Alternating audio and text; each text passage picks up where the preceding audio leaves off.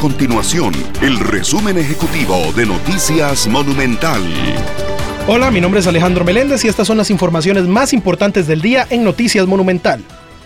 Las causas más comunes en incendios en vehículos este año son fallas en los sistemas eléctricos y las modificaciones caseras según el reporte del INS.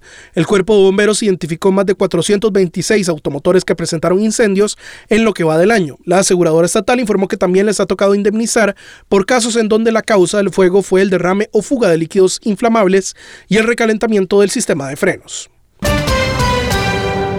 El Consejo Nacional de la Producción, el CNP, pone a disposición de los consumidores y vendedores la plataforma Agromensajes, una alternativa que les permite consultar a través de un mensaje de texto el precio de 40 productos que se venden en las ferias del agricultor. Los usuarios deben enviar un mensaje de texto al número 2476 con la palabra del producto cuyo precio desean conocer.